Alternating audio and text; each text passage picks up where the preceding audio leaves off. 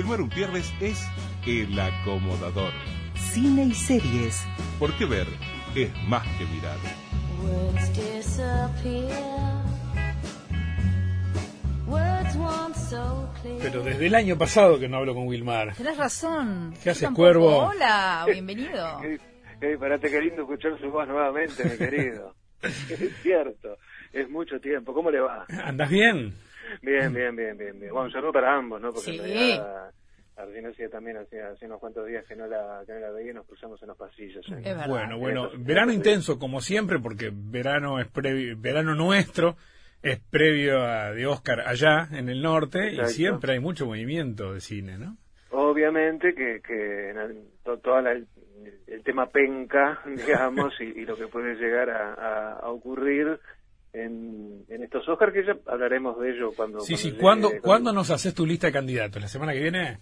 La semana que viene podemos hacer. Dale, dale. Este, igual, igual me puedo llegar a, a decir que eh, es la menos mala de las últimas ediciones, digamos. ¿Ah, sí? Este, yo creo que dentro del paquete de películas que, que hay, eh, se podría decir que son buenas películas. Yo he visto algunas de las candidatas y casi todas las que vi eh, me han gustado.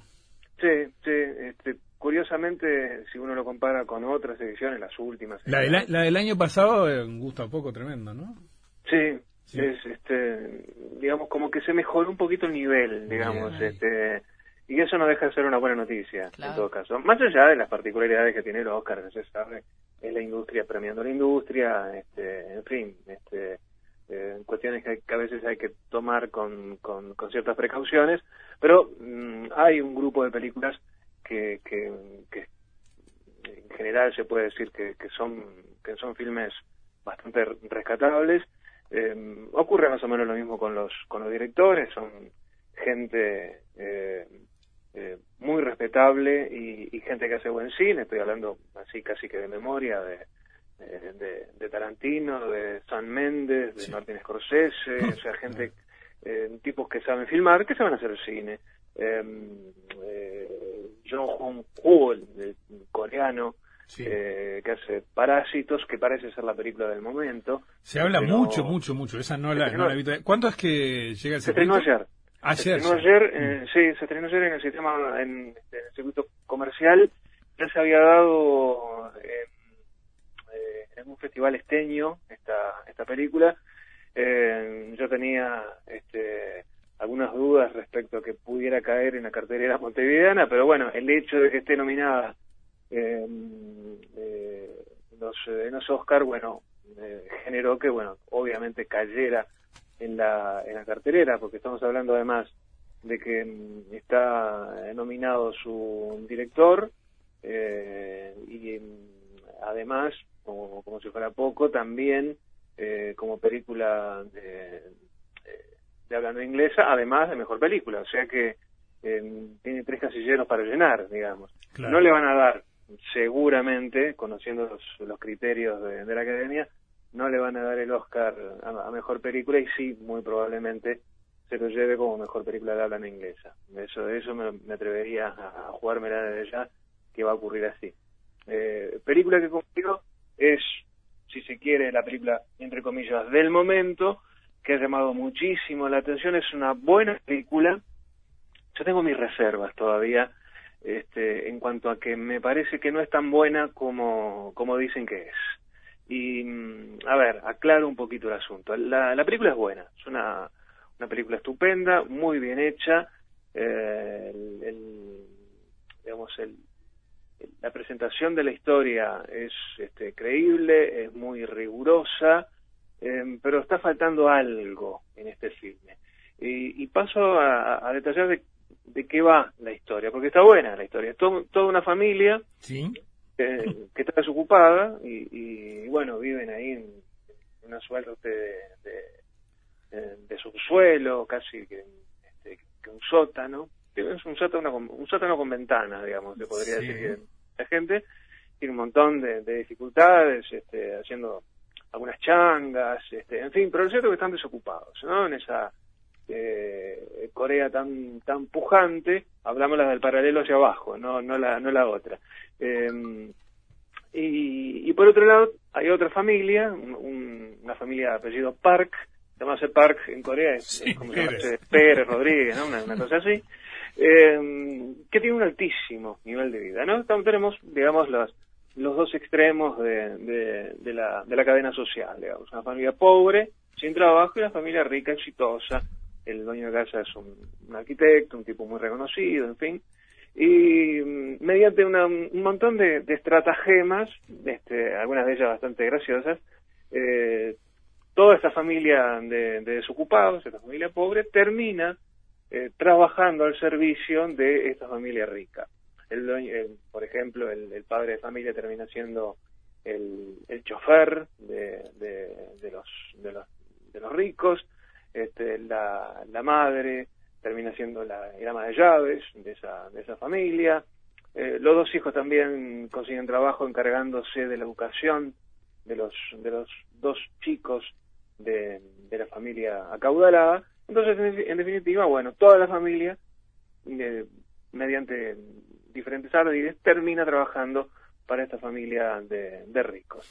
Eh, un día eh, se van de campamento, este, el hijo más chico tiene, tiene una, una suerte de campamento, y bueno, deciden ir todos este, a, a, a esa, a esa cuestión familiar, digamos, y eh, esta fami- la, la familia pobre, digamos, que se había eh, casi que adueñado de, de- de esa casa, ahí viene esa cuestión parasitaria, digamos, del, del título, eh, comienzan a vivir, aunque sea por un rato, aunque sea por unas horas, una vida de ricos.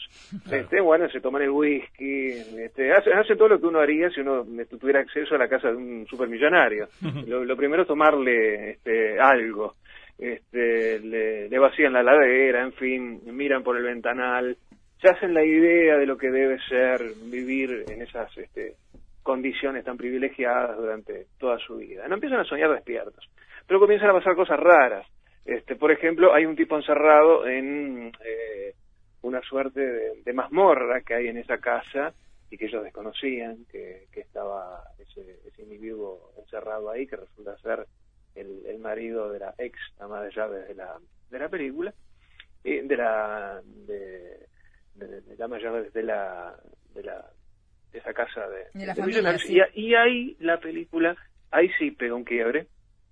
Eh, eh, comienza a entreverarse un, un par de líneas narrativas comienzan a, a- a entrelazarse, pero ¿dónde es que falla la esta película que no es perfecta? Es muy es, es buena, es correcta, llama la atención el planteo, pero no es del todo redonda. ¿Y por qué digo que, que, eh, no es del todo redonda? Porque hay algunas metáforas que son pobres. Em, eh, hay algún, algún movimiento de la historia que no tiene sustento y esas metáforas que son pobres no alcanzan a- a lograr que el relato sea homogéneo. Hay un momento que la película se desarma un poco. Eh, hay mucho sarcasmo, pero un sarcasmo bastante de manual, diría, que uno ha visto en otras, en otras películas. Eh, por algún motivo esta- este filme ha llamado mucho la atención en Cannes, Palma de Oro, Globo de Oro y todo lo que anda con oro por ahí se lo ha llevado. Sí. Es una película que, que llamó muchísimo la atención, pero insisto, es eh, imperfecta, hay situaciones que no se explican. Eh, ¿Cómo es posible, por ejemplo, que haya un tipo encerrado en, un- en el sótano de esta casa de, de, eh, de esta familia rica? Este, y es algo que la película no explica, pero tampoco eh, eh, uno tiene elementos para imaginarse el porqué. El buen cine, el buen arte, te puede dar la incógnita, pero también te tiene que dar alguna pista para resolver esa incógnita. Y la película no lo, no lo da. Eh, hay algunos aspectos también, aquellos que hayan leído, por ejemplo, eh, la novela Rabia de, de, de Vicio, eh, eh, la idea es exactamente la misma, o sea que no estamos hablando ante, ante un invento de, de- de la pólvora con este filme. Eh, eh, es, una película correcta, bien hecha, ha ganado un montón de, premios por ahí, pero me parece que es, como siempre, hay mucho más marketing que, que, que idea.